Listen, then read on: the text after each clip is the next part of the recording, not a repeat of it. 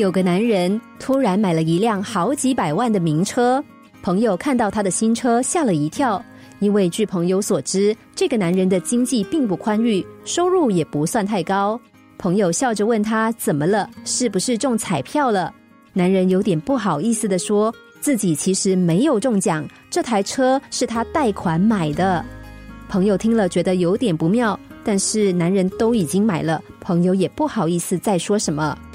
接着，男人仿佛自圆其说的说：“拥有一辆百万跑车是我从小到大的梦想。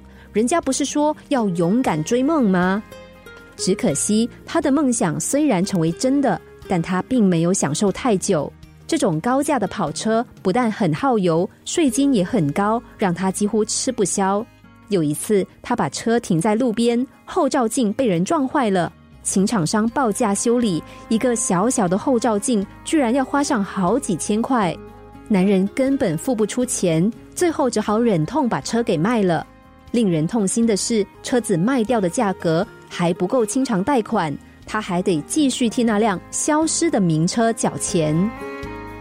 有梦想是一件很美好的事，追求梦想的勇气更是值得鼓励。只是我们应该问问自己。我们的梦想是否实际？我们又是否为了梦想做足准备呢？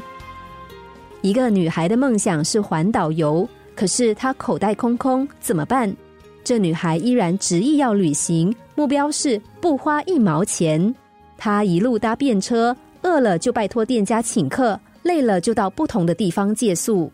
果然，这女孩真的没有花到一块钱，就完成了台湾环岛一周，消息还登上了媒体。一位知名旅游作家看到这则新闻，却发表了很不以为然的评论。他认为，旅行本来就是应该付出代价的。这女孩如此旅行，并不是没有花到钱，她确实没有花到自己的钱，却花了不少别人的钱。那些好心为她消耗的汽油，送给她的食物、住宿需要的水电，哪一项不用钱呢？这作家认为，女孩根本就是在消费别人的善良，占别人便宜，这种行为根本不可取。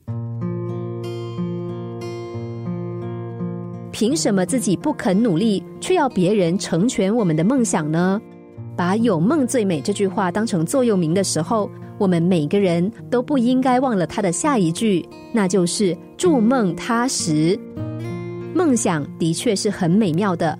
不过，即使梦想再美，也不代表它不需要被评估，不代表我们可以不付出代价。